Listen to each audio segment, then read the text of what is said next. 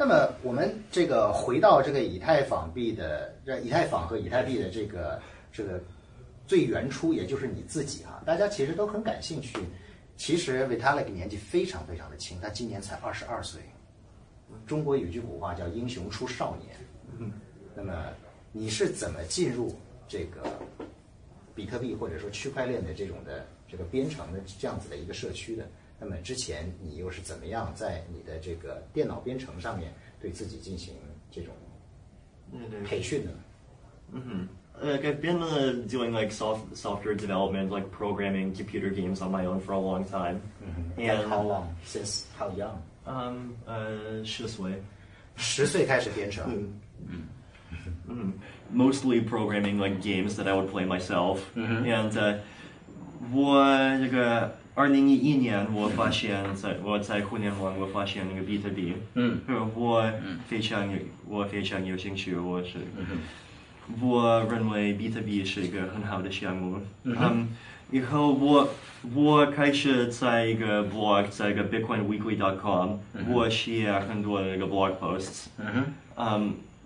嗯，以后我那个我创那个 co-founded 的 Bitcoin Magazine，Bitcoin Magazine 就是一个比特币的杂志，就是有一个网站，呃，有一个一个 print magazine。有网站，有实体的杂志，那么就是从这个粉丝到了这个主编。 The so then at the same time I like started I went to University of Waterloo studied computer science but then 8 months later I dropped out because I realized that at the time Bitcoin was going up to $100 and I saw that there was this kind of one-time opportunity to do something bigger in that space and so I thought that I would uh, sort of go in go into doing like Bitcoin development full time 所以他后来去了加拿大的滑铁卢大学，那么在滑铁卢大学读了八个月以后呢，他决定辍学了啊，又是一个经典套路啊。 辍学的原因是什么呢？当时这个是在啊一三年对吧？对对在一三年的时候，当时比特币已经涨到了一百多块钱了，他一想，这事儿这辈子可能不会碰上第二次，与其继续读书吧，不如出来创业吧。然后哥们儿就出来这个全职的做开发了。So at that time, I uh, started traveling around, working with like with uh, different people who were doing different things in blockchain technology. In October, I uh, went to Israel, and in Israel, there were people who were working with. Uh, Technologies like colored coins, which lets you kind of just issue digital assets uh, on the issue your own coins on the blockchain. Mastercoin, which had some slightly more complex functionality.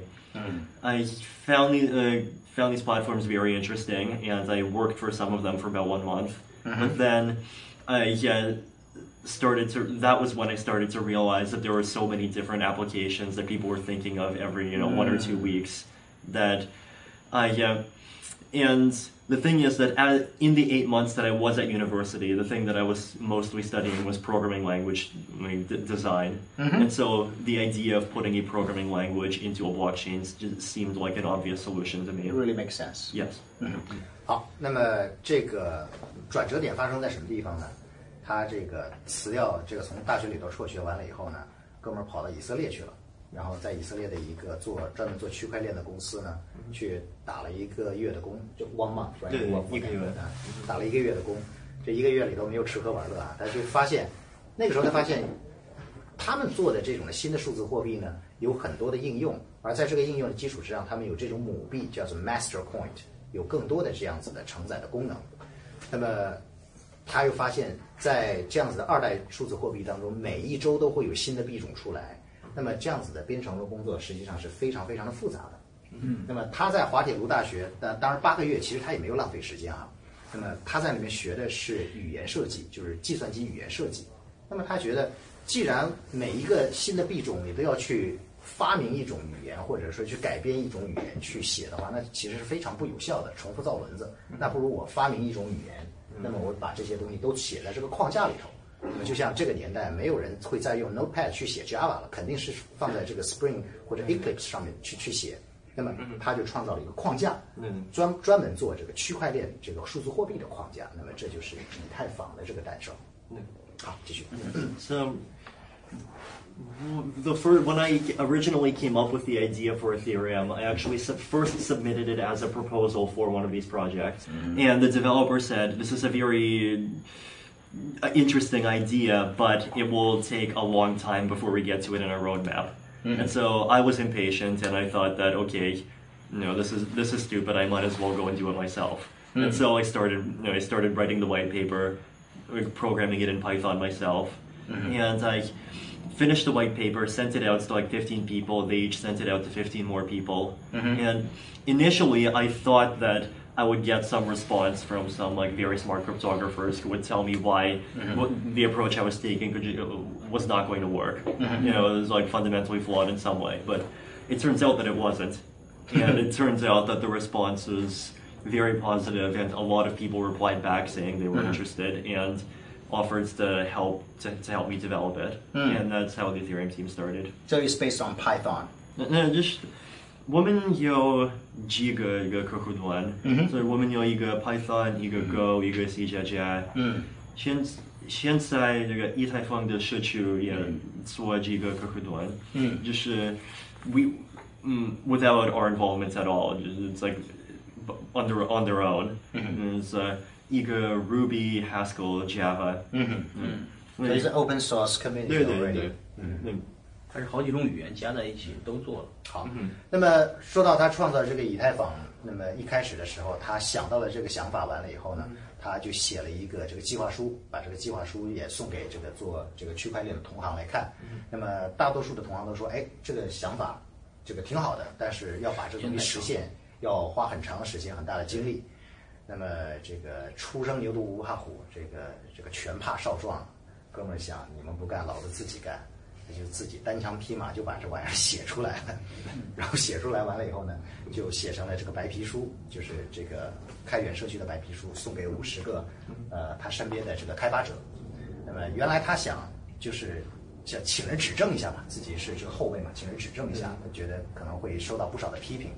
结果发出去完了以后，一发不可收拾，每个人都觉得哎这玩意儿挺牛掰的，然后就这个连 viral 了。对，然后就考方顶嘛，我记得是吧。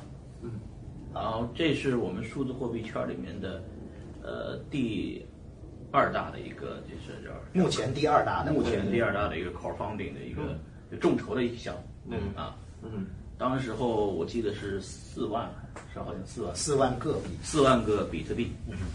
而且当时候投呃六呃六万两千。六万两千个，六万两千个，按照当时的价格是多少？当时呃，的价格就是一一千八百万美元。一千八百万美元。对对对，当时是一千八百万美元。当时候参与众筹的，其实国内当时国内的人参与，就是中国的参与的多不多？我不知道，看不就是到是吧？啊，对，对对，我这个都看不到我们的众筹就是在在互联网，我我不知道是谁参加。嗯，对，这是比特币的一个很重要的一个特点，对对对就是它的这个匿名性和这种分散性。对，嗯就我我们大部分那个当时候啊，我们一三年就认识了啊。当时候呢，他忙着在各个活动去路演他这个 Ethereum 这个项目，然后我们呢，因为他说话太快。他当时候不会说中文的，我记得啊，他说说英文说的特别快，但是我们基本上咱们中国人听不懂，听不懂呢，就觉得又是一个搞山寨币的来圈钱了。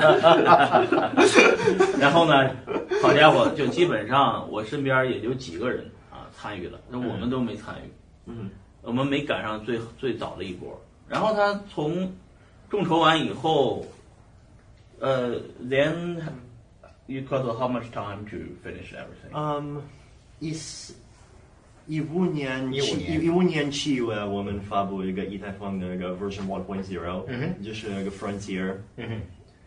嗯，所以一五年的七月，对那么七月以太坊的 第一个一点零版本正式发布。那么从它一三年一三年的十月份对开始，这个公司开始这个自己开始单独的对开始这个开发，一直到一五年的七月份发布第一个版本。After that, we uh, just released the sort of the next version, which we called Homestead, and that includes things like a, a graphical user interface wallet, um, some some like uh, updates to the protocol, some like changes to try to make it uh, make it as easy as possible to install and use the Ethereum client. Um, so our 我们的计划就是呃我们的计划就是第一 version 1.0就是一个 devel- developer pre-release。